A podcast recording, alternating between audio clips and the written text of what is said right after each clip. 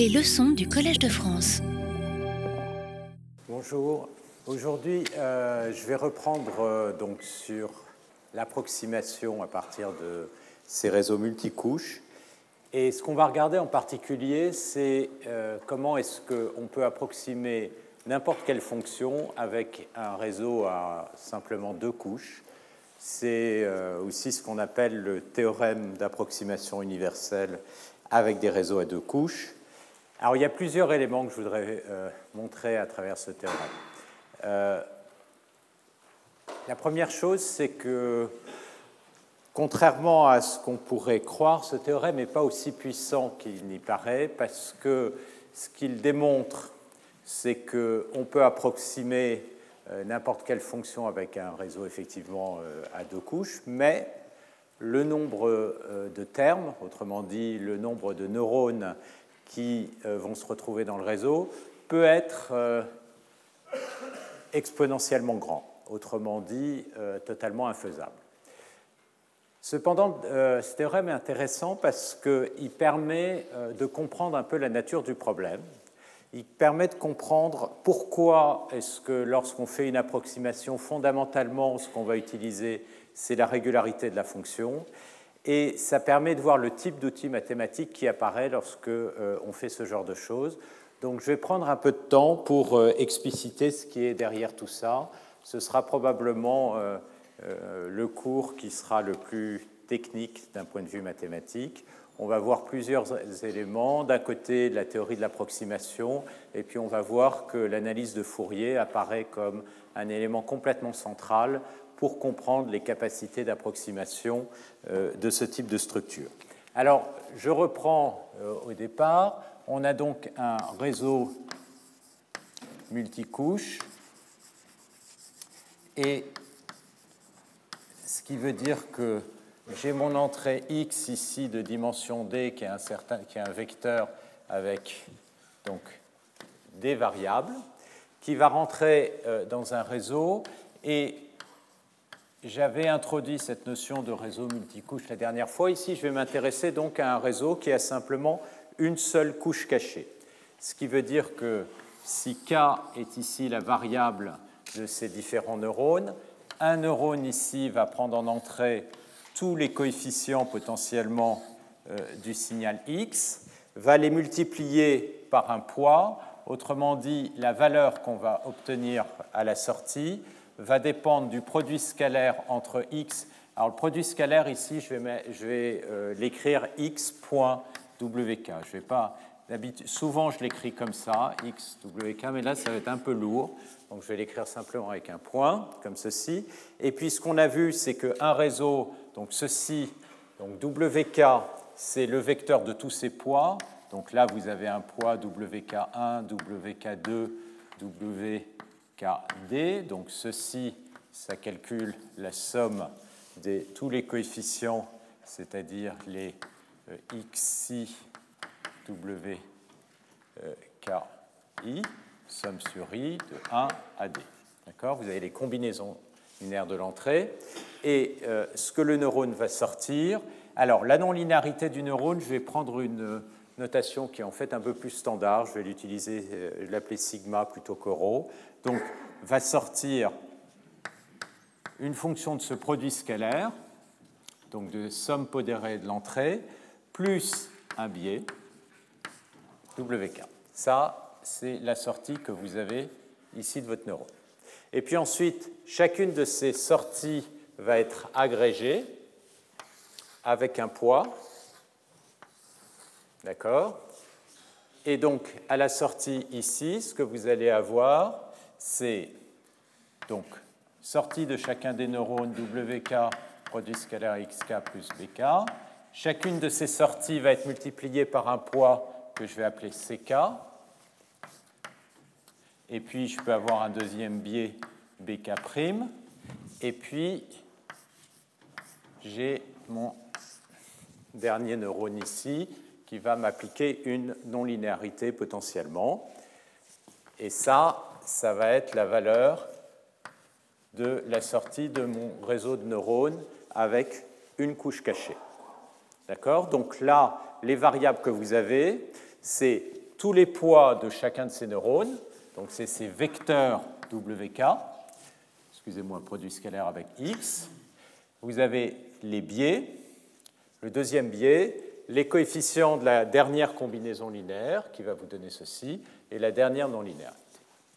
Voilà, donc ça, c'est un réseau de neurones à deux couches, et la question qu'on se pose, c'est si j'ai suffisamment de paramètres avec le WK, les BK, les CK, les BK', pour avoir une approximation f tilde de x de la fonction euh, qui m'intéresse.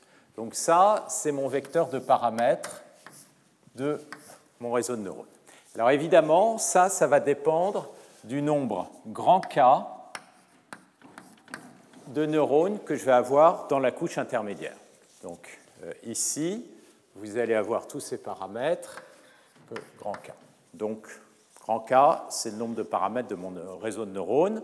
Et toute la question, c'est ce que grand K euh, va devoir augmenter de façon exponentielle par rapport à D pour pouvoir approximer les fonctions qui m'intéressent, ou est-ce que grand K, je vais pouvoir avoir un nombre de neurones qui est raisonnable, c'est-à-dire, disons, linéaire ou polynomial en D.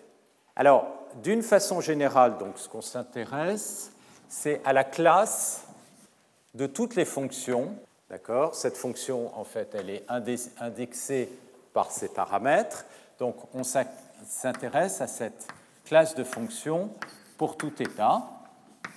Et on se pose la question, est-ce que cette classe de fonctions est suffisante pour approximer la fonction f de x qui m'intéresse Alors cette fonction, oui, il y a une somme, excusez-moi ici, euh, il y a une somme sur k, ici, excusez-moi. C'est la somme sur tous les cas de ceci plus bk'. Absolument, merci beaucoup. Donc, comme je l'avais précisé euh, il y a deux cours, quand on commence à, se poser la question de la capacité d'apprentissage supervisé euh, d'un algorithme comme celui-ci, eh bien, typiquement, on a un certain nombre d'exemples. Donc, on a un exemple. Donc, c'est une famille de xi et euh, de labels ou de valeurs prises par la vraie fonction qu'on veut approximer on a typiquement un exemple, et on se retrouve devant euh, un problème qui peut se diviser en trois parties. La première question, c'est on va essayer de chercher dans cette classe d'approximation une fonction particulière f tilde θ qui est presque égale à f de x. Et donc la première question, c'est donc une question d'approximation est-ce que c'est possible de trouver une telle fonction. Autrement dit, est-ce que je peux trouver un θ, euh, disons, étoile optimale, tel que ma fonction va pouvoir être bien approximée par cette succession d'opérations, donc par une fonction là-dedans? La deuxième question, c'est est-ce que, quand bien même cette fonction idéale existerait, est-ce que je peux l'estimer à partir simplement de n exemples? Et puis, quand bien même ce serait possible dans l'idéal de l'estimer avec m exemples, il va falloir trouver une fonction qui va avoir une petite erreur. Donc typiquement, par exemple, si on a un problème de régression, on pourrait vouloir euh, minimiser une certaine norme entre les deux. Et donc le problème, c'est trouver le bon θ. Et donc c'est un problème d'optimisation du θ pour, on l'espère, être capable de trouver quelque chose qui est proche de cet état optimal. Donc il y a ces trois types de problèmes systématiquement qu'on rencontre. Le problème qu'on va étudier aujourd'hui, c'est le problème d'approximation. Si effectivement on est capable d'approximer la fonction dans un ensemble, cette espèce d'hypothèse qui n'est pas très grand, alors essentiellement on sait que le problème d'estimation va pouvoir bien se résoudre et tout ce qui reste, ce qui n'est pas forcément facile, c'est le problème d'optimisation que typiquement on va essayer d'attaquer avec un algorithme de descente de gradient. Mais donc, ce qui va être euh, très bloquant, c'est ce problème d'approximation. Autrement dit, comprendre dans quel cadre est-ce que c'est effectivement possible d'approximer avec un système qui n'a pas un nombre complètement délirant de paramètres. Alors, Pour regarder ça, on va commencer avec un cas qui est simple, tout à fait intuitif, de, qui est le cas où on, fait, on approxime des fonctions booléennes. Alors,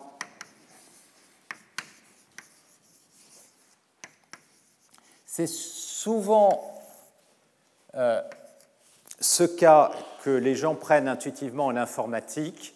Donc je vais commencer par le discuter, puis ensuite on va voir qu'on n'arrive pas à, à, tout comprendre simplement en considérant ce cas-là. Donc encore une fois, ce qu'on a, c'est une fonction qui va d'un vecteur x qui a des paramètres à, pour approximer une valeur y qui a priori, disons, appartient à R. Et l'idée, c'est de se dire, bah, une valeur réelle, je peux la quantifier avec, disons, q bits. Et donc, ce que je peux dire, c'est que un vecteur x comme ça qui a des paramètres, eh ben, je peux alors les bits, je vais les représenter par des plus ou moins 1.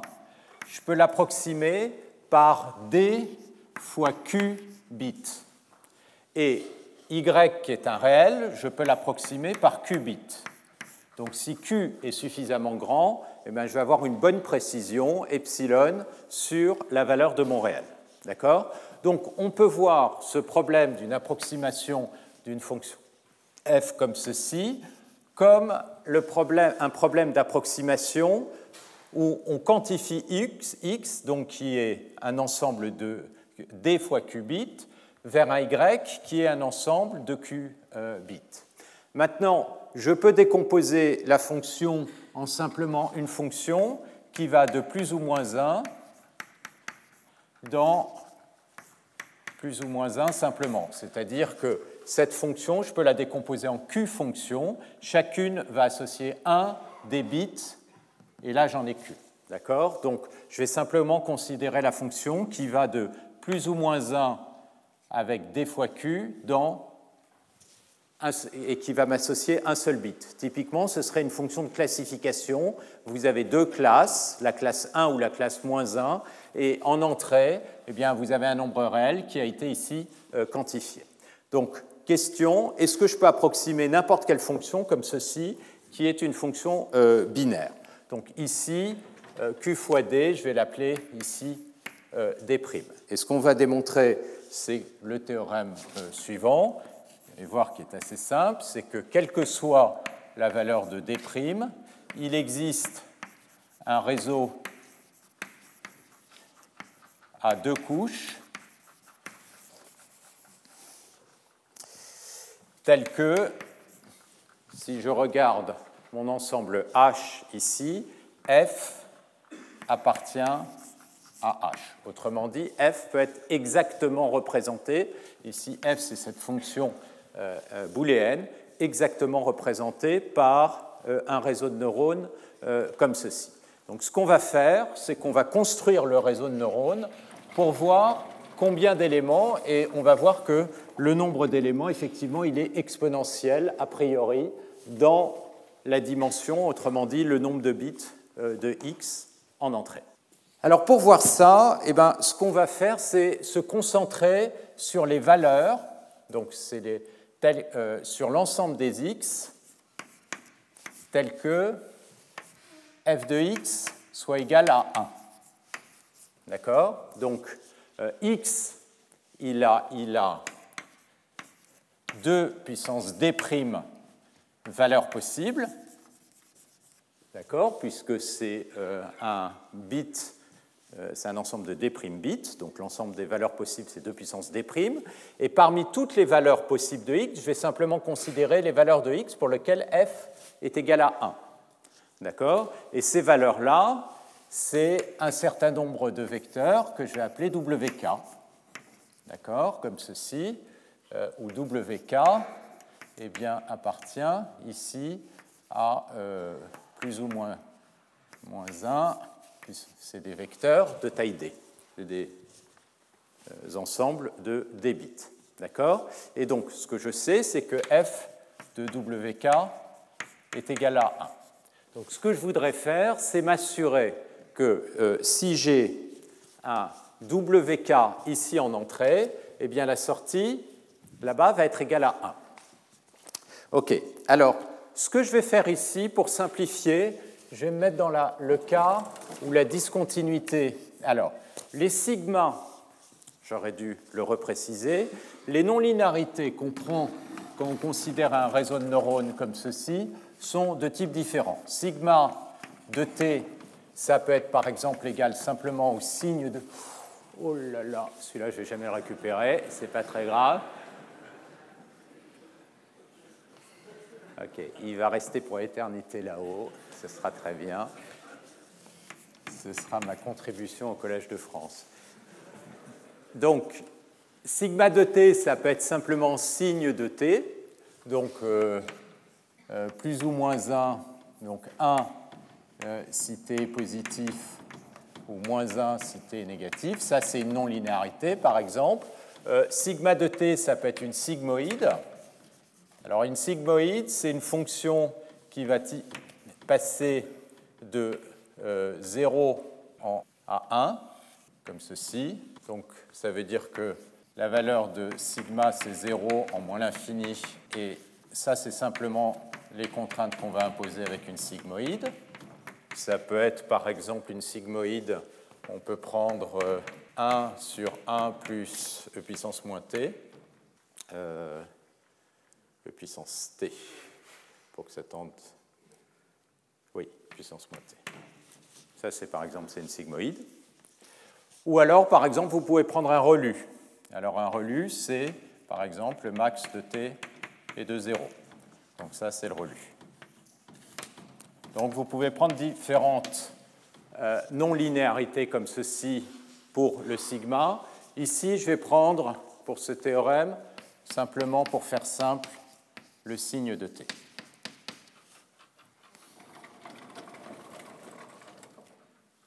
Alors, ce qu'on voudrait, c'est que à la sortie de la première couche là-bas, c'est-à-dire que le sigma de x produit scalaire avec wk plus bk, Ce que je voudrais, c'est que ce soit égal à 1 si euh, x est égal à wk,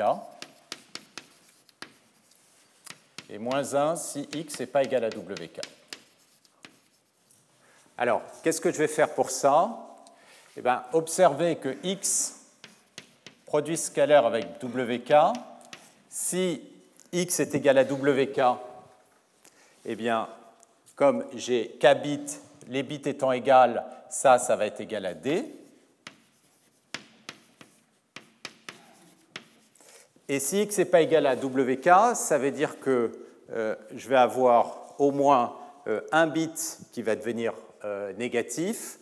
Donc, ça va être plus grand, excusez-moi, ça va être plus petit que d-2 si x est différent de wk. Donc maintenant, si vous prenez pour BK ici, alors, euh, je vais prendre ici moins D plus 1. Eh bien, quand X est égal à WK, ceci vaut D, donc tout ceci vaut 1. Donc si vous pouvez pour euh, sigmater le signe, vous allez bien voir 1.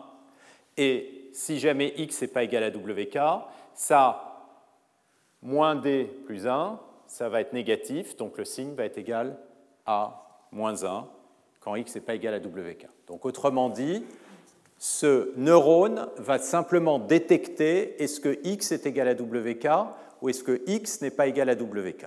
D'accord? Donc la sortie de, euh, j'ai encore une fois mon entrée x, chacun des neurones ici va simplement détecter quelle est, est-ce que la valeur de x est égale au vecteur en question. Et puis ensuite, comment est-ce que je peux interpréter f? Bah, F, c'est la fonction qui euh, est essentiellement W1, c'est égal à 1 si x est égal à W1 ou si x est égal à W2 ou W3, etc. Donc la fonction euh, f, c'est W1 ou W2 ou, ou W3. euh, grand K. Ça, c'est le nombre de vecteurs pour lequel f est égal à 1.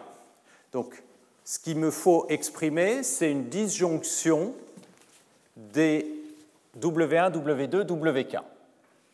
Donc il va falloir que j'agrège tout ça pour obtenir une disjonction des valeurs obtenues ici.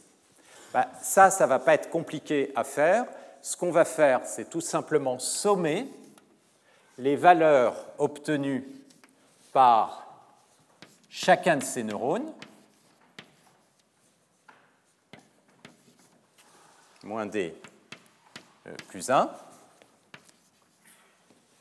Et donc, si, euh, donc, si jamais aucun n'est égal à WK, eh bien, toutes ces valeurs sont égales à moins 1. Comme je vais faire ici une somme de K égale 1 à grand K, il me suffit de euh, ici ajouter plus K moins 1, et ceci va être toujours strictement négatif si x n'est pas au moins égal à 1 des WK. Si x est égal à l'un des WK, alors j'aurai au moins un terme ici qui sera euh, non nul, et donc ceci sera positif, ce qui fait que si maintenant je mets un signe sur tout ça, eh bien, lorsque x est égal à l'un des WK, ça va être égal à 1. Lorsque x est égal à aucun des WK, ça va être égal à 0. Autrement dit, je viens d'implémenter ici un OU entre ces différentes valeurs, et donc, je viens de démontrer qu'avec ceci, je vais bien obtenir f de x. D'accord?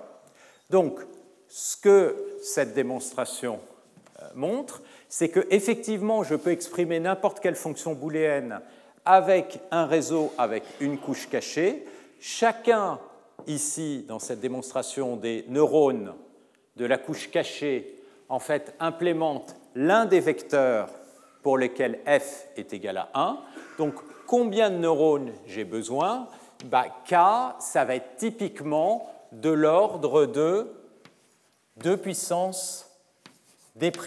A priori, c'est inférieur, mais le nombre de vecteurs pour lequel f peut être égal à 1, bah, ça va être à peu près de l'ordre peut-être de la moitié des vecteurs, donc ça va être de l'ordre de 2 puissance d'. Donc vous voyez que ici le nombre d'éléments et exponentielle. Finalement, un réseau de neurones comme ça, c'est une grosse mémoire. C'est tout bêtement une grosse mémoire qui stocke chacune des valeurs pour lesquelles f est égal à 1 et qui sort à la sortie est-ce que l'entrée x est égale à l'une de ces valeurs ou est-ce que x n'est pas égal à l'une de ces valeurs. Donc c'est vraiment tout bête.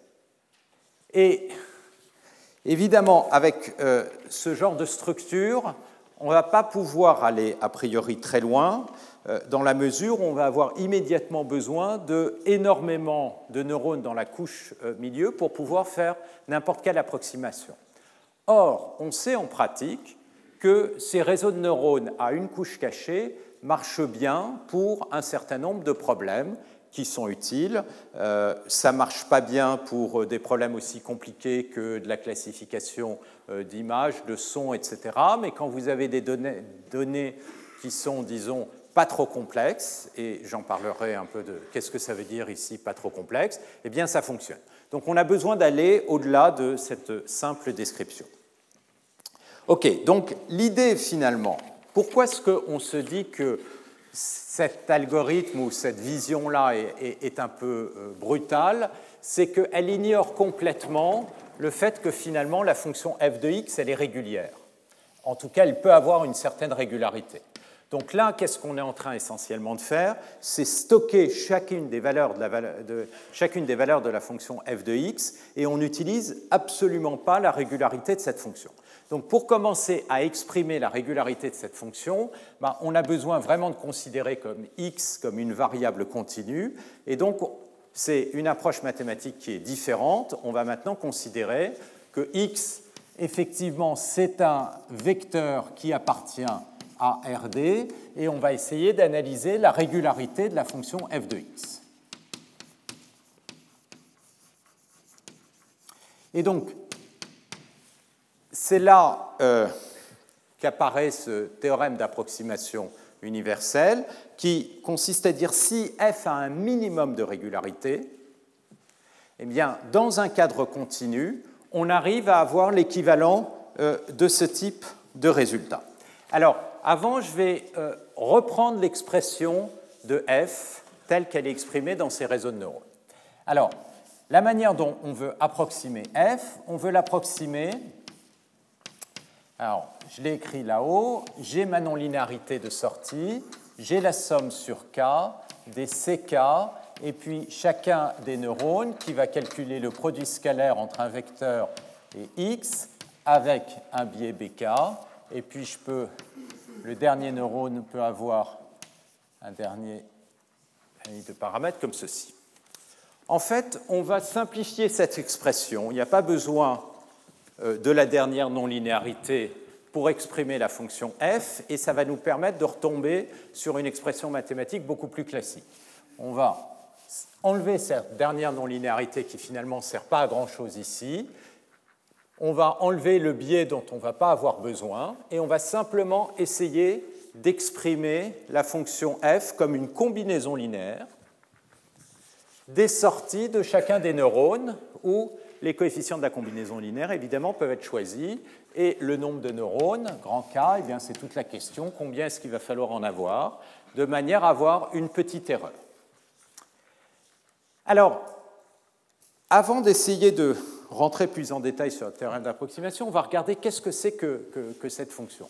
Sigma ici, c'est une fonction d'une variable. Et ça, c'est un produit scalaire.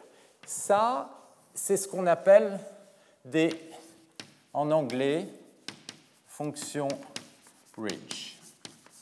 Ça quoi comme tête? Si vous pensez à sigma comme étant alors, une sigmoïde, par exemple, une sigmoïde, ça varie le long d'une variable ici monodimensionnelle.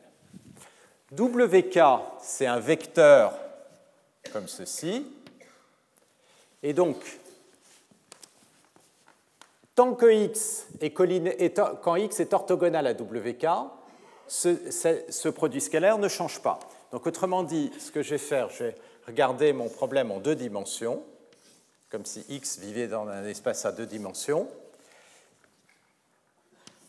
Si wk est dans cette direction, eh bien, cette fonction, elle ne va pas varier quand je bouge dans cette direction. La fonction x.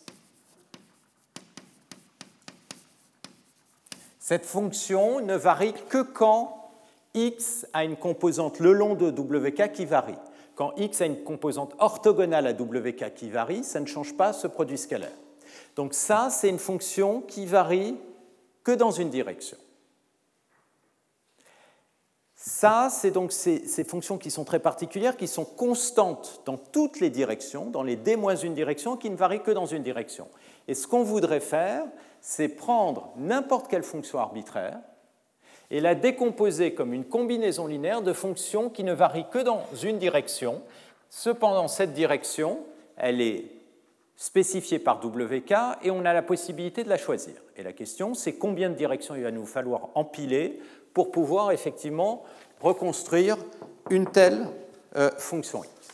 Donc, être capable d'approximer f par une fonction comme ça, ça revient à dire qu'en fait, je suis en train de regarder toutes les combinaisons linéaires possibles de fonctions qui, euh, qui sont sous la forme x produit scalaire avec un vecteur w plus b. D'accord? Je regarde l'ensemble euh, de toutes ces fonctions, a priori W, je peux le prendre comme n'importe vecteur de RB et B n'importe quel R, d'accord? Je peux regarder l'ensemble qui est généré, donc l'ensemble des combinaisons linéaires de n'importe lesquelles de ces fonctions. Ça, c'est quelque chose qui va dépendre a priori que de la non-linéarité sigma. Et la question que je me pose, c'est est-ce que cet ensemble de fonctions générées comme combinaisons linéaires. Alors vect de ceci, ça veut dire l'ensemble des fonctions qui sont des combinaisons linéaires. Est-ce que cet ensemble est suffisamment grand pour pouvoir approximer ma fonction f? Autrement dit, est-ce que cet ensemble est dense dans l'ensemble de toutes les fonctions f que je vais considérer? Alors maintenant, quelles sont les fonctions f que je vais considérer? Ici, on va simplement supposer que f a un minimum de régularité, qu'elle est continue. Donc on l'écrit comme ceci. Donc ça, c'est des fonctions qui sont continues sur RD. Et qu'est-ce que j'aimerais? Ce que j'aimerais, c'est approximer f par un f tilde aussi précisément que possible. Alors précisément, ça veut dire quoi? Il va falloir essayer de définir une distance qui me permet d'exprimer la distance entre f et f. Ici, on va exprimer cette distance sur des compacts, c'est-à-dire qu'on va regarder sur un compact pour, je vais regarder n'importe quel compact dans RD, d'accord? Et ce que je voudrais, c'est que sur ce compact, c'est-à-dire pour n'importe quel x dans... Alors un compact, c'est un ensemble qui est essentiellement borné dans RD. D'accord? Eh bien, ce que je voudrais, c'est que pour tout élément, eh bien, x, f de x moins f tilde de x soit aussi petit que possible. Donc, ça veut dire que pour tout epsilon positif, pour tout x, ce que je voudrais, c'est que f de x moins son approximation soit plus petit que epsilon. Donc, je vais juste rajouter quelque chose ici. Il existe un f tilde, on est ceci. Autrement dit, pour n'importe quelle précision epsilon fixée, je voudrais qu'il existe une fonction qui puisse s'écrire comme une combinaison linéaire comme ceci, telle que n'importe quelle valeur de f sur ce compact, sur ce sous-ensemble oméga, puisse être approximé par f type. Ça, c'est ce qu'on appelle la métrique de convergence uniforme sur un compact. Et donc, ça, c'est une topologie particulière que je vais utiliser. Ça, ça va être ma notion de précision.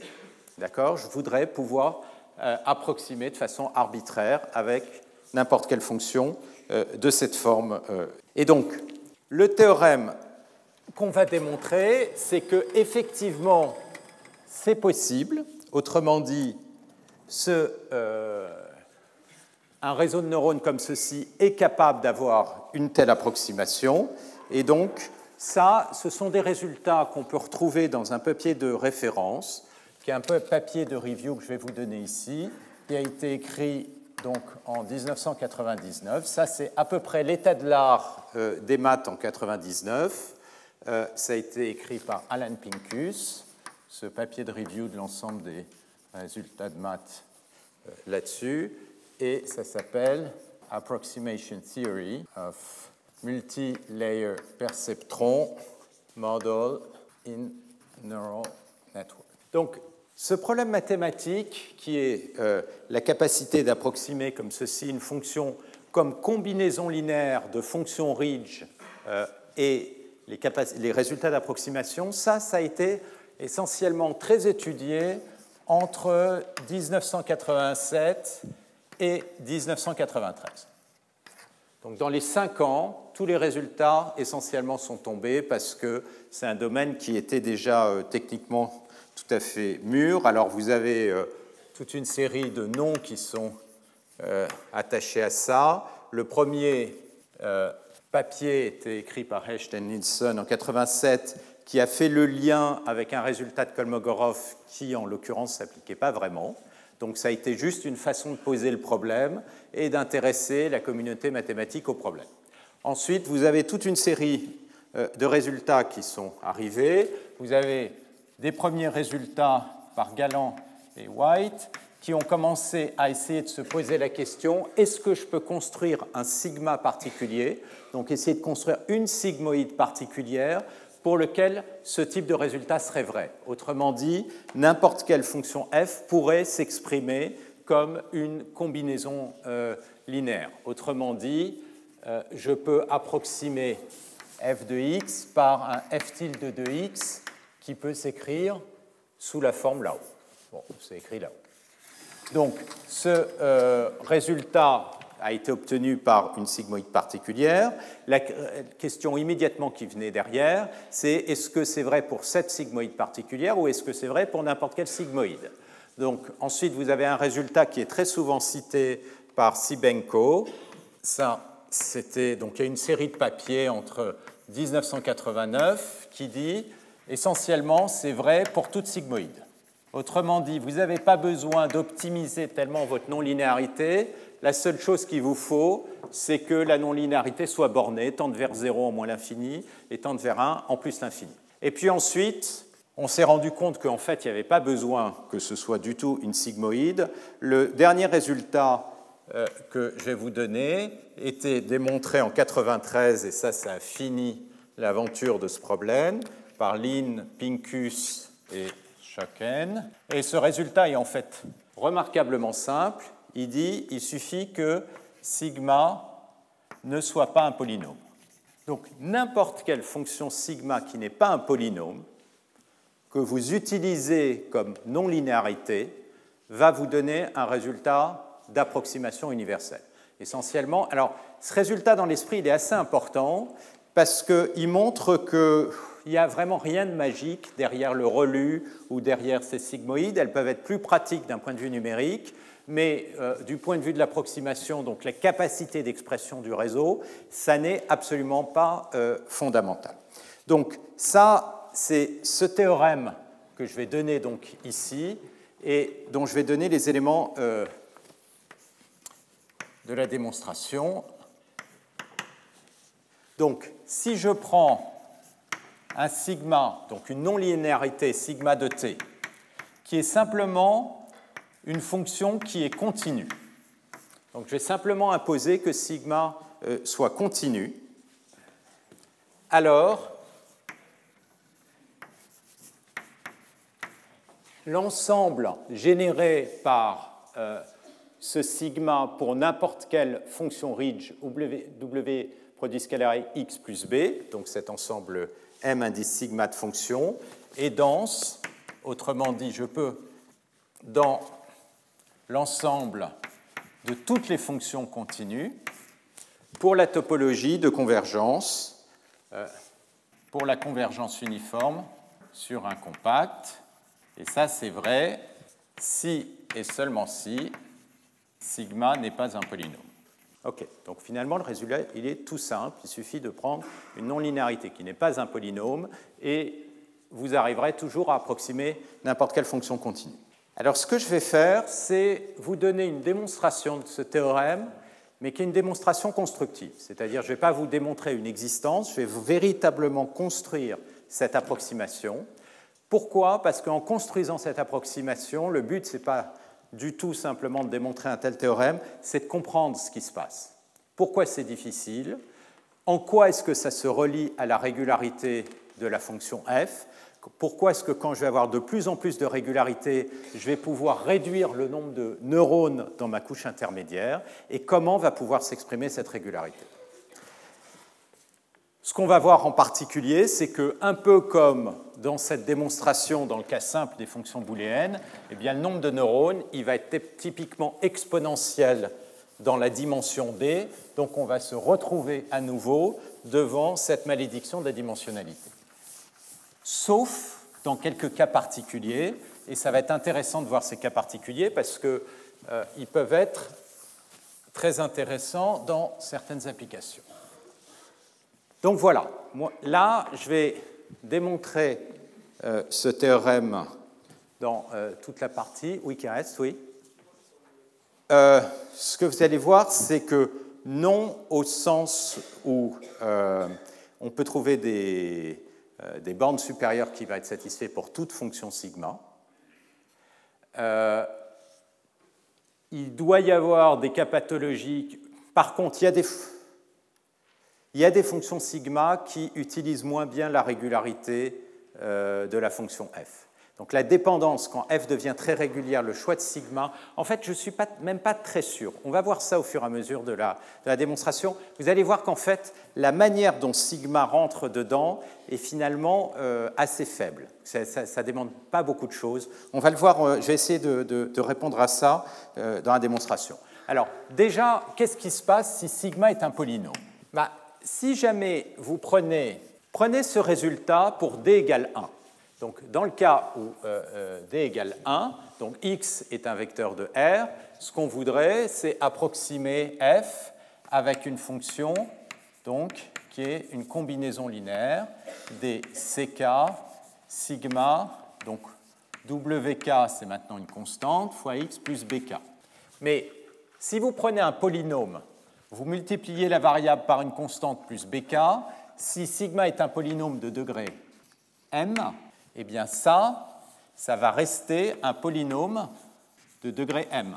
Donc vous faites une combinaison linéaire de polynômes de degré m. Ce que vous allez obtenir ici, c'est un polynôme de degré m.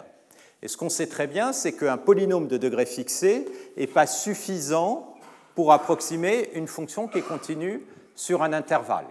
Pour approximer une fonction continue sur un intervalle, il faut l'ensemble de tous les polynômes possibles. Pourquoi? Parce que si vous prenez un polynôme de degré supérieur, de degré m plus 1, vous vérifiez facilement que vous aurez une erreur non négligeable si vous l'approximez avec un, polynôme de degré m.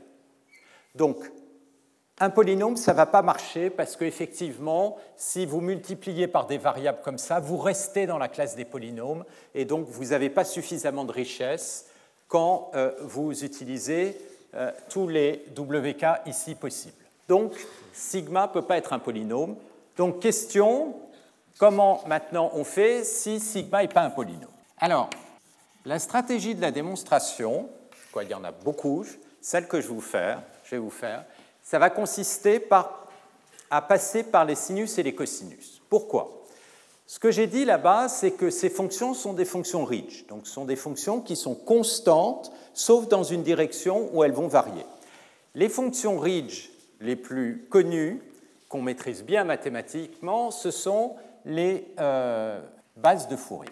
Si vous prenez un sinus ou un cosinus en grande dimension, c'est une fonction qui oscille comme ça et qui est constante, c'est une onde plane, d'accord, dans toutes les autres directions. D'accord Donc l'idée, c'est qu'on va commencer par essayer d'approximer ma fonction f de x avec des sinus et des cosinus. Et donc la première chose qu'on va montrer, qui est ce premier lemme, c'est que effectivement, je peux approximer n'importe quelle fonction avec une précision arbitraire comme somme de sinus et de cosinus.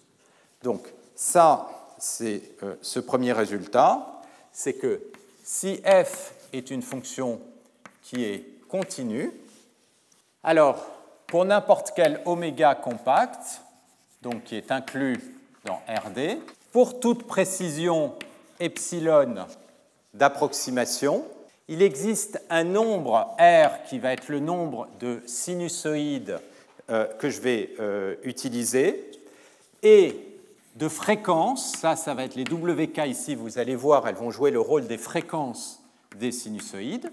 Je vais en avoir euh, R tel que je peux approximer pour tout x dans mon ensemble ma fonction f de x par une combinaison linéaire de mes sinusoïdes. Donc les sinusoïdes, j'en ai R ici. Donc dans ce cas-là, excusez-moi, j'ai appelé R, ça va être le nombre dans ce cas-là de... Euh, je pourrais l'appeler grand K pour euh, reprendre euh, la notation. Je vais l'appeler grand K, excusez-moi. K, c'est le nombre essentiellement de neurones, sauf que je vais le faire avec ici des sinusoïdes. Ça va être un cosinus produit scalaire de WK avec x multiplié par un facteur alpha k. Et puis j'ai aussi besoin des sinus. Bêta k, sinus, ça, ça va être une décomposition classique dans une base de Fourier, tel que ceci, ce soit plus petit que epsilon. Donc autrement dit, qu'est-ce qu'on va montrer? On va montrer que n'importe quelle fonction peut s'approximer effectivement avec k fonctions Ridge. Et ces fonctions Ridge, en l'occurrence, ça va être des sinus et des cosinus. Donc c'est comme si j'avais pris pour sigma de t des sinus et des cosinus. D'accord? Ça, ça va être important parce que ça va faire toute la connexion avec l'analyse harmonique. Et cette connexion avec l'analyse harmonique, elle va nous permettre de voir pourquoi effectivement le nombre k ici d'éléments dont j'ai besoin, il est directement relié à la régularité de la fonction f. Essentiellement, l'analyse harmonique, un des gros chapitres de l'analyse harmonique, c'est de comprendre la nature de la régularité des fonctions et de voir comment cette régularité se relie avec des décompositions dans la base de Fourier. Et ici, c'est une base de Fourier. D'accord? Donc ça, c'est le premier résultat qu'on va montrer.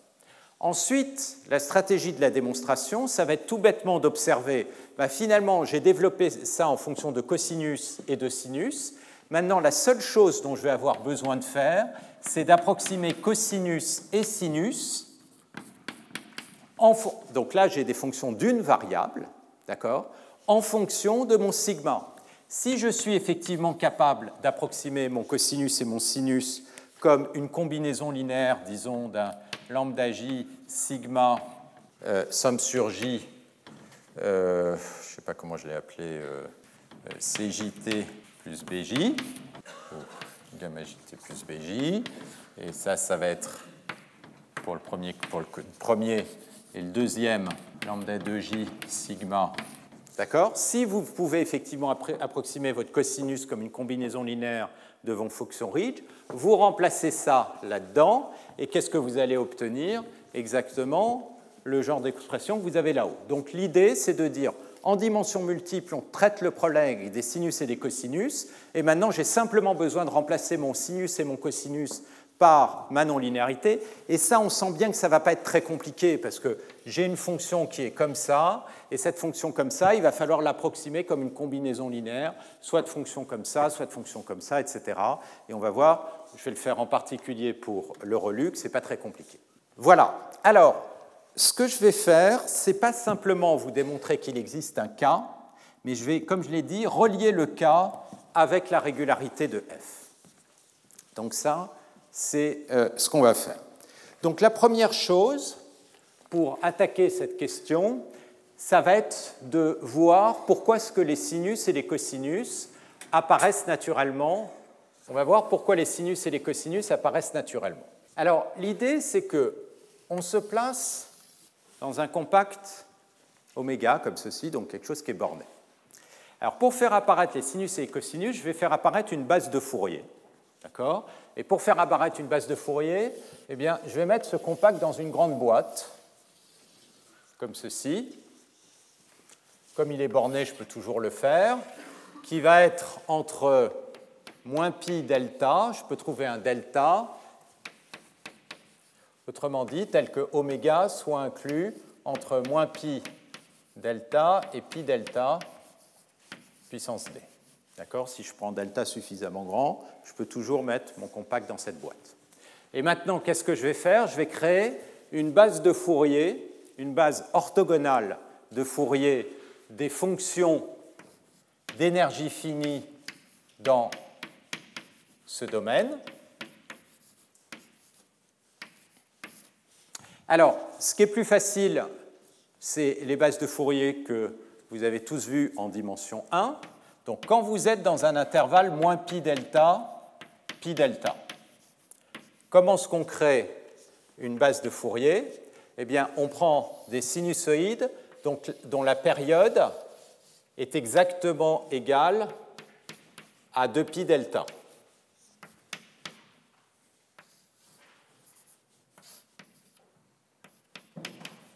Ces sinusoïdes, c'est les sinusoïdes donc, qui euh. Euh, donc elles doivent avoir une période de pi delta, donc elles vont s'écrire comme un entier euh, disons, n fois x sur delta. Pour n'importe quel entier n comme ceci, ça c'est une sinusoïde de période de pi delta. Maintenant, si vous regardez ces sinusoïdes, elles sont toutes orthogonales dans cet espace. Autrement dit, vous vérifiez, donc là je suis en une dimension, d'accord? Je commence en une dimension, que ceci, ça définit une base orthogonale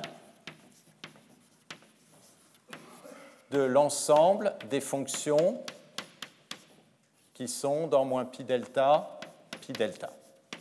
Alors, base orthogonale, ça veut dire quoi?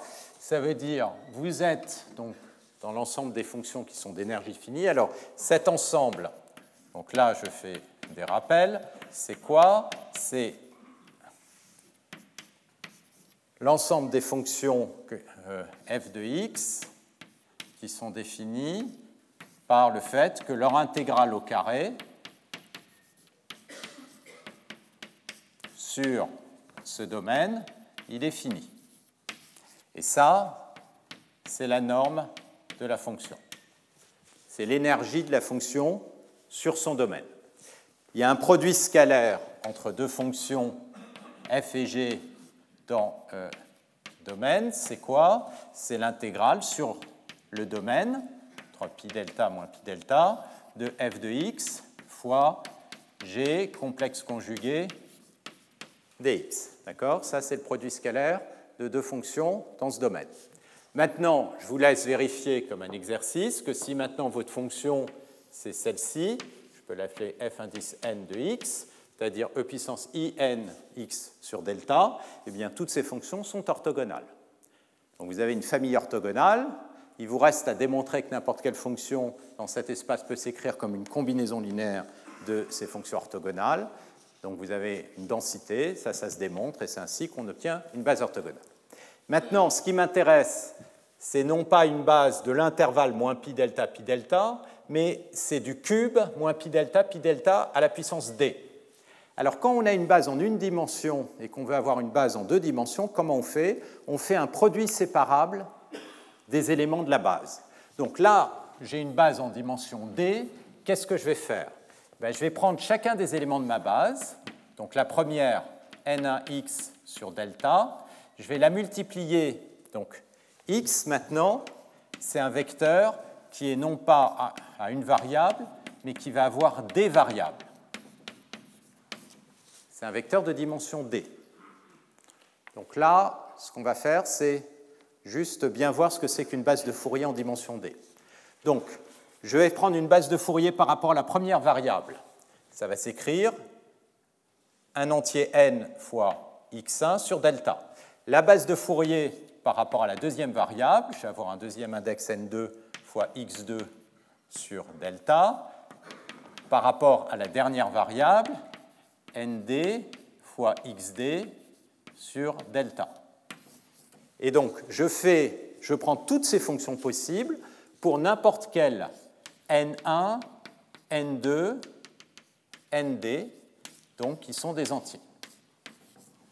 D'accord? C'est comme ça qu'à partir d'une base en une dimension, on crée une base en dimension multiple. On fait le produit de toutes ces fonctions. Maintenant, regardez le produit de toutes ces fonctions.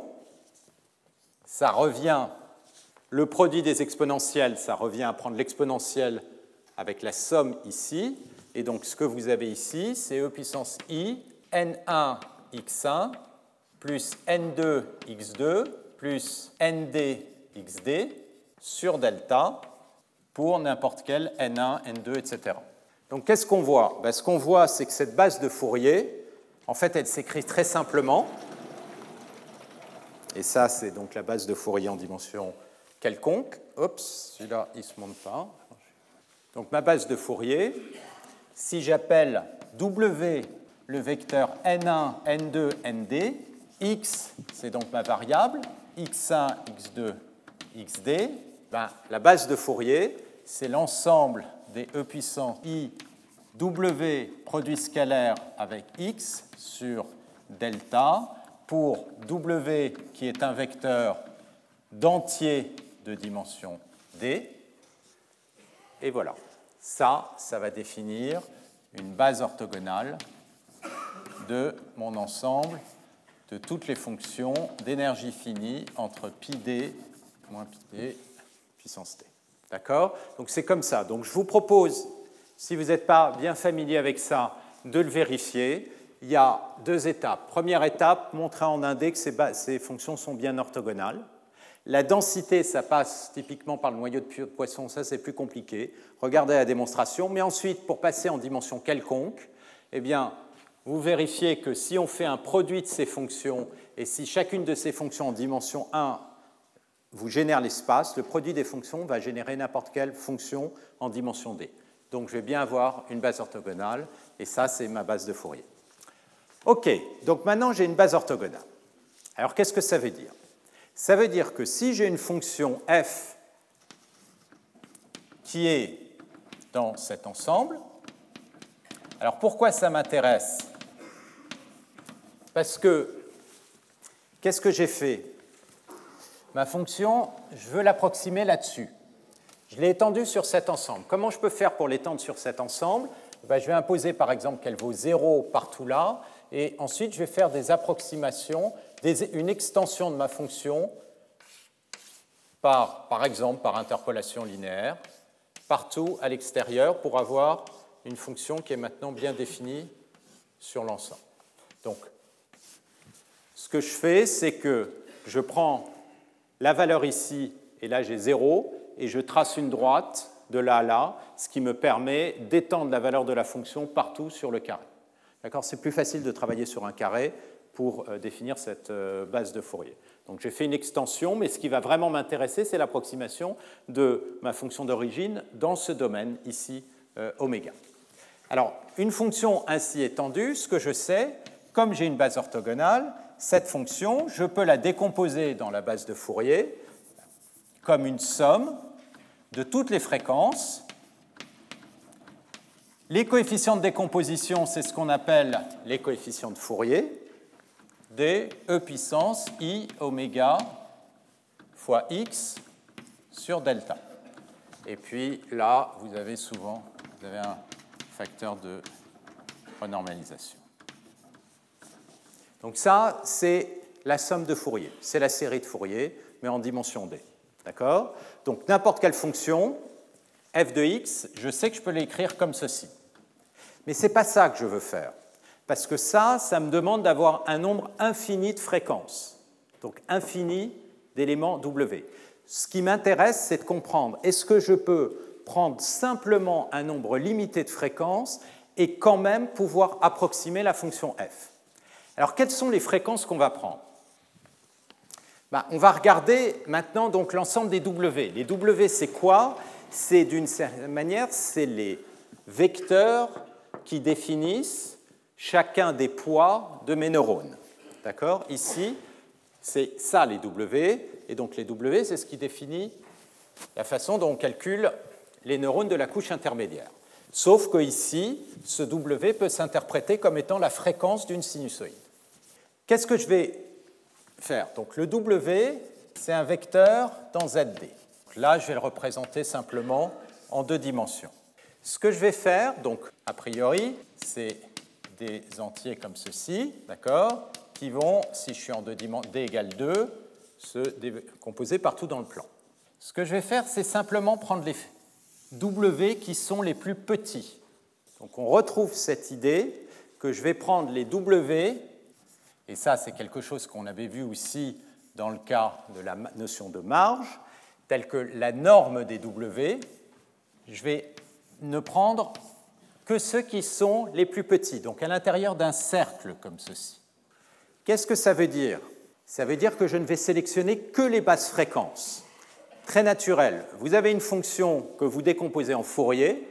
Si vous voulez une approximation avec moins de fréquences, la première idée qui vient à l'esprit, c'est de garder que les basses fréquences. Autrement dit, ce que je vais faire, c'est approximer f par simplement les basses fréquences de ma série de Fourier, donc simplement les W qui ont, euh, la norme je vais l'écrire avec une seule barre, qui ont une norme plus petite qu'une certaine constante C, donc j'ai ceci. Et ça, maintenant, je voudrais regarder la norme de l'erreur. La norme de l'erreur, c'est-à-dire la norme d'une fonction, c'est l'intégrale de cette fonction au carré. Donc, c'est l'intégrale de f de x moins ceci au carré entre moins pi delta et pi delta. D'accord? Et la question, c'est à quoi est égale cette, cette erreur? L'avantage d'être dans une base orthogonale, c'est quand vous êtes dans une base orthogonale, eh bien, l'erreur, elle peut s'exprimer comme la somme. Quand vous êtes dans une base orthogonale, ce que vous avez, c'est que la norme de la fonction, elle est égale à, encore une fois, vous avez ce facteur de normalisation, la somme des coefficients de décomposition au carré. Dans le cas de Fourier, ça veut dire que la norme de la fonction, c'est la somme des coefficients de Fourier au carré. Là, vous éliminez toutes les composantes de Fourier qui sont plus petites que C. Donc, la norme de cette fonction, c'est quoi? Eh c'est tout simplement, comme je sais que f c'est la somme totale, ça va être la fonction, ceci c'est la somme de toutes les fréquences que je n'ai pas prises, donc f de oméga e puissance i oméga x sur delta, et comme je suis dans une base orthogonale, eh bien ça c'est tout simplement la somme de tous les coefficients que je n'ai pas pris. Autrement dit, le gros avantage de me retrouver dans cette situation, c'est que je sais que si je ne garde que ces vecteurs W, bah, l'erreur, ça va être la somme de l'énergie de tous les vecteurs que j'ai éliminés. D'accord? Pour m'assurer que cette erreur, elle va être petite, ce qui va me suffire de faire, c'est de m'assurer que les coefficients ici, quand W, la fréquence est plus grande qu'une constante, va être petite. Donc, ce qu'on voit apparaître, c'est le lien entre, d'un côté, une hypothèse qu'on va faire sur f, et en l'occurrence ça va être la régularité, et la vitesse de décroissance des coefficients de Fourier. Alors ça, je vais juste vous redonner l'intuition en une dimension de tout ça avant de repartir en plus grande dimension. En une dimension, on a une fonction f de x qui est continue comme. Et éventuellement, il peut y avoir des endroits ou elle peut être un peu plus irrégulière comme ceci. Qu'est-ce que dit le théorème de Fourier? Le théorème de Fourier, il dit que cette fonction-là peut l'approximer comme une somme de sinusoïdes qui oscillent à une fréquence oméga. Donc il va falloir que j'ai des sinusoïdes qui oscillent à des fréquences différentes. Si oméga est grand, j'ai une sinusoïde qui oscille très vite. Ça, ça va me permettre de capturer les détails. Et si oméga est petit, je vais avoir une sinusoïde qui va au contraire osciller très doucement. Et l'idée, c'est que la fonction blanche peut l'écrire comme une combinaison linéaire de sinusoïdes à toutes les fréquences. À quoi vont servir les sinusoïdes qui oscillent doucement Elles vont servir à capturer les grandes structures de l'image, de, ma fonction. Les sinusoïdes qui oscillent très vite, elles vont être utiles pour capturer les composantes de la fonction f qui varient très vite. D'accord? Si on regarde les coefficients de Fourier. Donc ici, oméga, c'est une variable monodimensionnelle. f de oméga, c'est l'amplitude des coefficients de Fourier. On va observer que les coefficients de Fourier, ils vont avoir tendance à décroître. Pourquoi? Parce que vous voyez qu'il y a un moment, la fonction f, elle n'a pas des tout petits détails. Donc vous n'avez pas besoin d'avoir de sinusoïdes qui varient hyper vite ou plutôt, si vous voulez en rajouter, l'amplitude de cette sinusoïde, c'est quoi? L'amplitude de chacune des sinusoïdes, c'est précisément la valeur de la transformée de Fourier. Qu'est-ce qu'on dit? F C'est une somme de sinusoïdes, donc chacune des amplitudes, c'est f de oméga. Ben, ce que vous voyez, c'est que l'amplitude de cette sinusoïde, comme ça devient régulier, eh bien pour oméga grand, elle va devenir petite. Donc, eh ben, si vous savez que lorsque la fonction a un peu de régularité, la transformée de Fourier elle va finir par décroître, comme vous savez que l'erreur, c'est l'énergie de tous les coefficients qui sont plus grands que le seuil que vous avez pris, eh bien, vous savez que si vous allez définir un seuil qui est suffisamment grand, l'intégrale, autrement dit, la somme de tous les coefficients f de oméga pour oméga plus grand que C, ça, je vais pouvoir le rendre arbitrairement petit. Donc vous voyez que ce qui se passe vraiment, c'est que j'exploite la régularité de la fonction f pour le traduire en termes de décroissance de ces coefficients de Fourier. Et comme ces coefficients de Fourier décroissent, si je fixe un seuil, c'est-à-dire je prends pas les, je regarde que les fréquences plus grandes que c, leur énergie va être petite. Et eh bien, ce que je fais là-bas, c'est la même chose, mais en dimension d. C'est-à-dire qu'au lieu de le faire simplement le long de une variable, comme ma fréquence, j'en ai, euh, elle, maintenant, elle vit dans un espace de dimension d, eh ben, je vais couper à une distance c, sauf que maintenant c, ce n'est pas un intervalle, ça va être toute une boule, et toutes les fréquences qui vont être au-delà de cette boule, ben, ce que j'espère, c'est que cette énergie, elle va être petite, et plus petite que c. Donc ça, ces arguments, c'est vraiment ce qu'il y a derrière ce théorème. Et évidemment, il va falloir voir quelle est la taille de C en fonction de epsilon. C'est-à-dire combien de sinusoïdes il va me falloir. Parce que quand vous faites, excusez-moi, un développement comme ça, ce développement comme ceci, si f est réel, je peux le réécrire. Ben, la partie complexe n'existe pas. Donc ça, c'est un complexe fois euh, l'exponentiel complexe, je peux le développer comme une somme de sinus et de cosinus. Donc c'est bien là qu'on retrouve le fait que je vais pouvoir l'écrire comme un cosinus oméga x sur delta plus, toujours l'écrire sous cette forme-là. Mais toute l'idée, c'est que je ne vais pas prendre tous les oméga, je vais prendre simplement les oméga plus petits que c.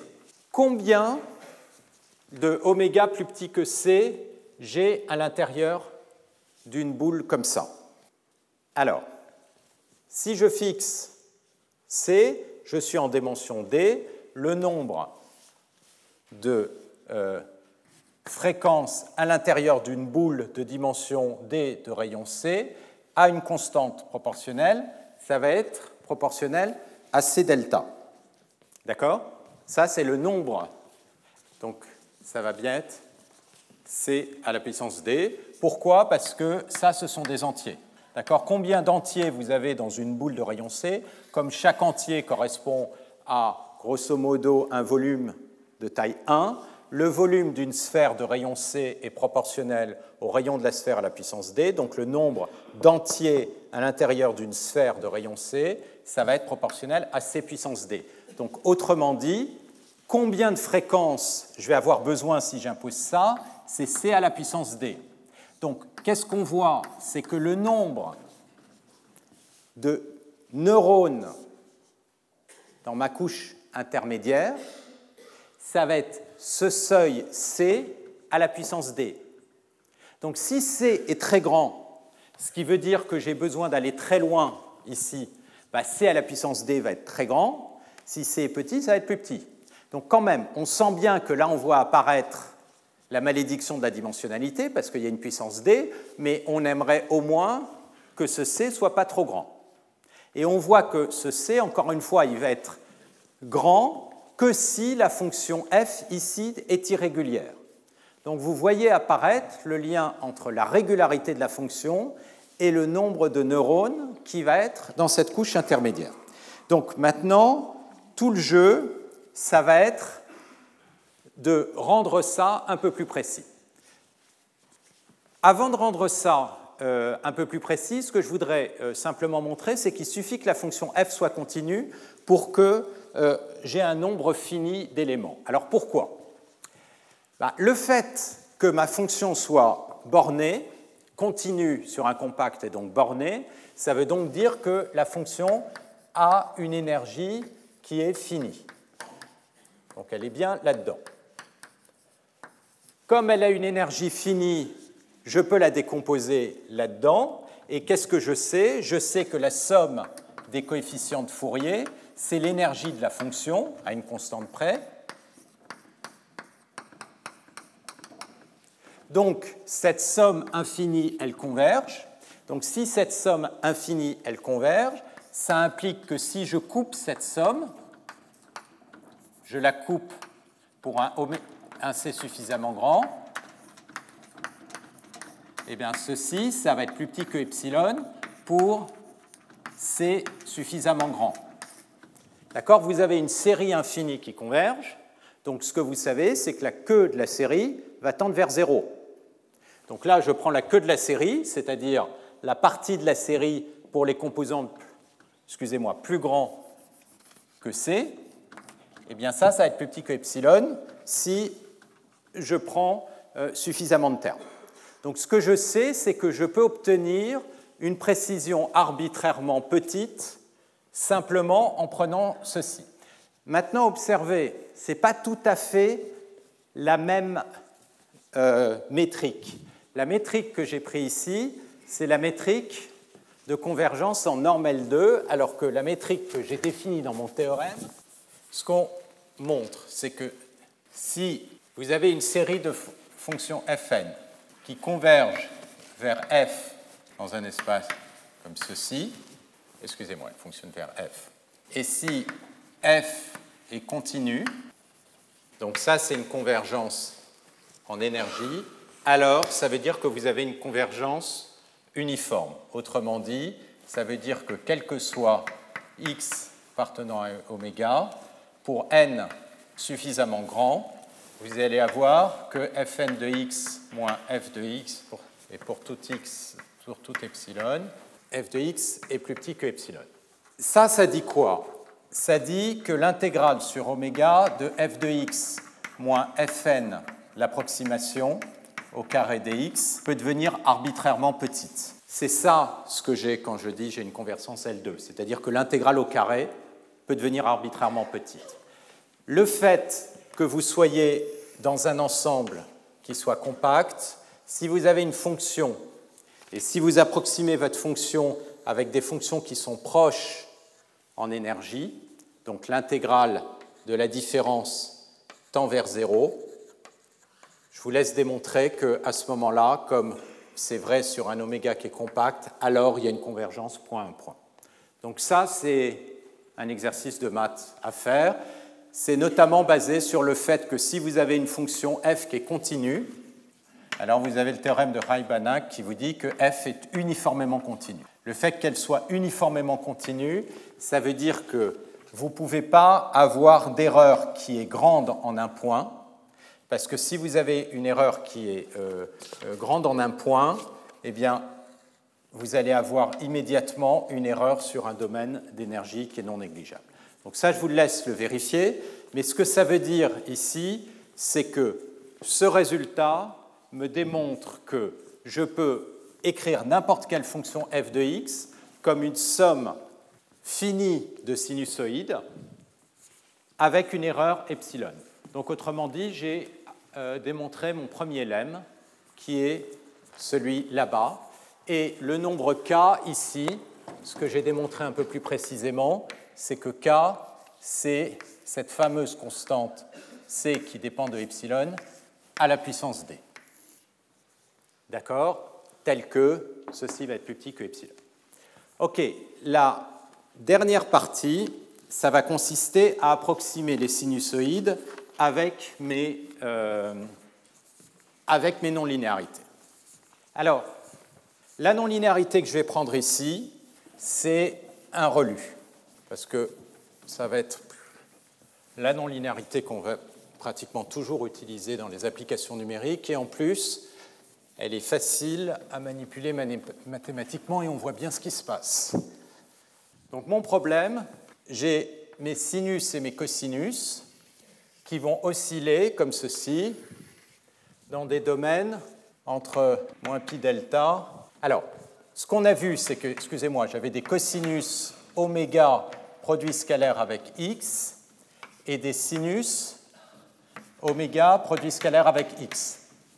Ce qu'on a vu, c'est que oméga, je l'ai pris plus petit que c, et que x, il appartient à moins pi euh, delta et pi delta. Autrement dit, euh, x, si je fais ce produit scalaire, le produit scalaire entre x en valeur absolue. Il va être plus petit que la norme de W fois la norme de X. La norme de W, c'est C. Et la norme de X, ça va être D. Vous avez un carré comme ceci. La norme, c'est le vecteur le plus grand, c'est celui qui est dans le coin. Et je vous laisse vérifier que la norme de x, elle est toujours plus petite que pi d delta. Donc ça, ça me donne, ça me dit que le wx, il appartient à ce domaine de domaine de taille d pi delta fois c. Donc ça va être typiquement fois d fois c, et il est dans un domaine comme ceci. D'accord? J'ai un cosinus avec une variable, et l'amplitude de cette variable, elle est toujours bornée par cette constante. Donc, j'ai mon cosinus qui va osciller dans ce domaine, d'accord, de cette taille. OK? Et maintenant, qu'est-ce que je voudrais? Je voudrais décomposer, que ce soit un sinus ou un cosinus, ça va être pareil. Je voudrais décomposer mon cosinus comme une combinaison linéaire de mes euh, variables. Alors, je les ai appelées comment? Et la question, c'est combien j'en ai besoin pour avoir une erreur qui est plus petite que ce que je veux. Alors, regardez ce qui se passe. Là, ce que je vais faire, c'est que je vais approximer chacun de ces cosinus par une telle combinaison linéaire. Combien j'en ai de sinus et de cosinus? J'en ai k. Si je veux que cette approximation m'introduise pas trop d'erreurs, en tout cas relativement à epsilon, ce que je voudrais, c'est que l'erreur pour chacun de ces cosinus, elle soit plus petite que k sur epsilon sur k. Pourquoi? Parce que si j'introduis une erreur de epsilon sur k sur chacun de ces termes, au plus je vais introduire une erreur epsilon, et donc quand je vais remplacer les cosinus par les non-linéarités, l'erreur totale, elle va passer de epsilon à 2 epsilon, ce qui n'est pas très grave. D'accord? Donc l'idée maintenant, c'est qu'on prend chacun des sinus et des cosinus et on montre qu'elle peut être approximée par ces sigma. Alors comment je vais faire? Observez, si vous prenez un relu, d'accord? Ça c'est sigma t. Avec un relu, je peux faire la fonction suivante qui vaut 0 quand je suis plus petit que 1, 0 quand je suis plus grand que 1 et 1 qui va en 0. Comment je fais la fonction suivante? Sigma 2, je vais l'appeler de t. Eh bien, là, j'ai un premier relu qui est centré en moins 1. Donc là, j'ai un sigma de t plus 1. Puis quand j'arrive là, je passe d'une pente de 1 à une pente de moins, de moins 1. Donc pour ça, il faut que j'enlève 2 sigma de t. Et puis, quand j'ai une pente de moins 1, je veux retomber sur une pente de 0. Donc pour ça, j'ai besoin de rajouter un sigma de t plus 1. Et je divise par 2. Donc, avec une combinaison linéaire de 3 relus, je fais un petit chapeau. Alors pourquoi c'est utile un petit chapeau? Parce que prenez cette fonction. Comment est-ce que je peux simplement l'approximer? Avec une erreur plus petite que epsilon Qu'est-ce que je sais? Je sais que la dérivée de cette fonction, c'est un sinus et un cosinus, elle est plus petite que 1. Donc, je veux l'approximer avec une précision epsilon prime. Eh bien, je vais prendre des intervalles de taille epsilon prime, je vais échantillonner la fonction, et maintenant, l'approximation, ça va être tout bêtement une interpolation linéaire entre ces échantillons. Ce que je peux garantir, c'est que si jamais j'ai pris des pas de taille epsilon prime, eh bien, l'approximation, la différence entre le cosinus et son approximation linéaire, je vous laisse le vérifier comme la dérivée, elle est plus petite que 1, c'est toujours plus petit que epsilon prime. D'accord? Maintenant, cette approximation linéaire par morceau. Comment je peux la relier à un relu? Ben, En observant la chose suivante. Observation que j'ai fait là-bas. Prenez une fonction linéaire par morceau comme ceci, avec différentes valeurs. Une telle fonction, donc ça c'est une fonction f tilde, je peux l'écrire comme la somme d'une fonction qui est égale à cette valeur ici, plus une fonction qui est égale à cette valeur, plus une fonction comme ceci, toute une série de chapeaux. Si vous additionnez ces chapeaux, comme toutes les fonctions valent 0 ici, ça vaudra la bonne valeur. Et puis la somme de deux fonctions linéaires, ça va bien être linéaire. Donc la somme de ces chapeaux, ça va bien être ceci. Autrement dit, si je fais ça avec un pas qui est égal à 1, donc entre n, n plus 1, n plus 2, etc., qu'est-ce que j'observe? J'observe que n'importe quelle fonction qui est linéaire par morceau comme ceci, elle peut s'écrire comme la valeur de la fonction au point entier fois le chapeau multiplié par l'amplitude de la fonction, c'est-à-dire ceci, autrement dit, en x, là c'est plutôt la variable c'est t, en t moins n. Autrement dit, on peut utiliser un relu et les translations du relu pour obtenir des approximations linéaires par morceau. Et n'importe quelle approximation linéaire par morceau, ça va être quoi les facteurs de la décomposition? Dans ce cas-là, ça va être exactement l'amplitude. Et encore une fois, comment est-ce que je vous le montre? Je vous le montre en observant simplement qu'à partir d'un relu, je peux faire un chapeau. Et ensuite, n'importe quelle fonction linéaire par morceau, eh ben, elle s'écrit comme une somme de chapeaux. Et les chapeaux ont une amplitude qui correspond exactement à la valeur de la fonction. Donc, pour approximer un cosinus, ben, je peux le faire avec des relus. Combien de relus il me faut? C'est toujours la question dans tous ces problèmes, c'est combien d'éléments il me faut. Ben, le nombre de relus, ça va dépendre du pas d'échantillonnage ici. Puisque là, vous voyez, et là, vous voyez à quoi ils servent les biais. Les biais, ils servent à translater les relus. Parce que quand vous avez votre fonction que vous avez, vous l'approximez avec des relus, et les biais, ils servent à bouger les relus, de manière à obtenir une approximation de la fonction. Donc combien de biais je vais avoir besoin eh bien, Ça va correspondre au nombre d'échantillons du sinus ou du cosinus. Pour revenir à une question qui a été posée, est-ce qu'on a vraiment besoin d'un relu pour faire ça? On sent bien qu'avec un peu n'importe quelle fonction, je vais pouvoir faire des espèces de petites fonctions à support limité comme ceci, et je vais pouvoir approximer comme combinaison linéaire d'éléments translatés mon sinus et mon cosinus. Ça, c'est le cœur de la démonstration pour n'importe quelle fonction. Dans le cas du relu, c'est euh, assez immédiat, euh, euh, beaucoup plus simple de le vérifier. Et donc, combien il va falloir? Eh bien, c'est ce epsilon prime. Et le epsilon prime, c'est quoi? C'est le epsilon divisé par k. Donc, combien, et je vais terminer là-dessus, au total de coefficients il me faut pour faire mon approximation Eh bien, j'ai k, ou plutôt 2k parce qu'il me faut un sinus et un cosinus, 2k sinus et cosinus. Et chaque sinus et cosinus a besoin de la taille du domaine. La taille du domaine, je vais oublier maintenant les constantes, c'est de l'ordre de euh, d fois delta fois c ça c'est la taille du domaine, divisé par le nombre de points là-dedans, c'est la taille du domaine, divisé par epsilon prime. Epsilon prime, c'est epsilon sur k. Donc ça va être divisé par epsilon prime, c'est-à-dire divisé par epsilon fois k.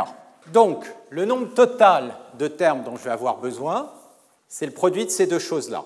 Donc ça va être k au carré, parce que c'est ça fois tout ça, fois delta fois c, divisé par epsilon et fois d. K au carré, c'est quoi? K, c'est ma constante c à la puissance d. Donc ça va être c à la puissance d. Donc ce que vous voyez, si j'enlève ce c, là j'ai un c, euh, j'ai un k au carré, donc c'est c à la puissance 2d plus 1. Donc qu'est-ce qu'on voit apparaître ici? Le delta, finalement, c'est la taille du, compact, on s'en fout un peu. Ce n'est pas très grave, on peut dire que c'est de l'ordre de 1. D ici, il n'est pas dramatique. Celui qui est dramatique, c'est celui-là, cet exposant. Le nombre total de relus donc il va me falloir, ça va être essentiellement ma constante C, c'est-à-dire le nombre, la taille maximum des fréquences que je vais devoir prendre, à une puissance ici qui est 2D. Donc tout le reste, ça va consister à calculer précisément ce C epsilon. Et ce qu'on va faire la fois prochaine, c'est montrer que si on commence à faire des hypothèses sur la fonction, par exemple que la fonction est euh, m fois dérivable, eh bien on va pouvoir réduire le C, mais on va le réduire pas complètement dramatiquement, ce qui fait qu'on va toujours avoir ce problème de malédiction de la dimensionnalité.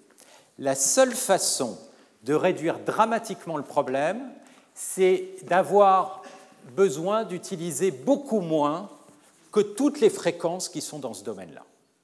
Autrement dit, que le nombre de fréquences que j'ai besoin d'utiliser soit très parcimonieux là-dedans. Et là, il y a des cas où c'est possible, notamment quand le problème est séparable en décomposantes, c'est-à-dire quand les D variables n'interagissent pas, mais on peut regrouper les interactions par petits groupes d'interactions. À ce moment-là, on peut réduire euh, cet exposant, et c'est souvent le cas dans lequel ces types d'algorithmes fonctionnent. Je vais terminer, et la fois prochaine, ce que je vais montrer, c'est aussi l'état de la connaissance en 2000 sur la compréhension de qu'est-ce qu'on peut apporter quand on augmente le nombre de couches. Et ce que vous allez voir, c'est que c'est essentiellement rien. Quand je dis rien, c'est l'état de la connaissance. C'est-à-dire que, et vous pourrez récupérer ce papier, les quotes sont tout à fait éloquents. Essentiellement, la plupart des auteurs, sous-jacents mathématiciens, pensent que en 1999 ou 2000, ça ne sert à rien d'augmenter la profondeur des réseaux. Donc de toute évidence, c'est complètement faux, puisqu'on voit bien à travers les applications que ça sert et que ça sert beaucoup. Et donc tout le problème, c'est ensuite de comprendre à quoi ça sert. Mais pour comprendre ce problème, c'est vraiment important de comprendre ce cas qui est beaucoup plus simple. Et je voudrais juste résumer en euh, quelques mots ce cas. Ce cas, il passe par l'analyse de Fourier parce que les sinusoïdes et les cosinus, c'est les objets les plus simples mathématiquement, qui sont des fonctions ridge, c'est-à-dire des fonctions qui ont la bonne tête, qui dépendent d'une variable d'un produit scalaire et qui permettent de décomposer n'importe quelle fonction. Et en plus, comme ce sont des bases orthogonales, on arrive à relier le nombre de termes qu'on va prendre à la taille de l'erreur grâce à l'égalité de Parseval. Donc ça, c'est très important. Et ensuite, essentiellement, si vous prenez n'importe quelle autre non-linéarité, eh bien, vous déduisez le résultat sur cette haute non-linéarité relativement au résultat de Fourier en reliant le sinus et le cosinus, un sinus et un cosinus, avec des deux compositions avec euh, ces constantes sigma. Donc je vais finir euh, tout cet aspect la fois prochaine et on va, repartir ensuite sur véritablement l'optimisation des réseaux de neurones, c'est-à-dire comment on définit des fonctions de coût pour essayer euh, d'atteindre ces fonctions qui permettent de faire ces approximations. Voilà, vous allez avoir immédiatement après un très joli séminaire sur le langage naturel. Je vous ai parlé de la révolution du langage naturel avec ces réseaux de neurones, et donc vous aurez un séminaire sur les résultats récents obtenus, notamment en langage naturel, euh, fait par Piotr Mojanski euh, avec les réseaux de neurones profonds. Voilà, je vous remercie. Retrouvez tous les contenus du Collège de France sur www.colège-2-france.fr.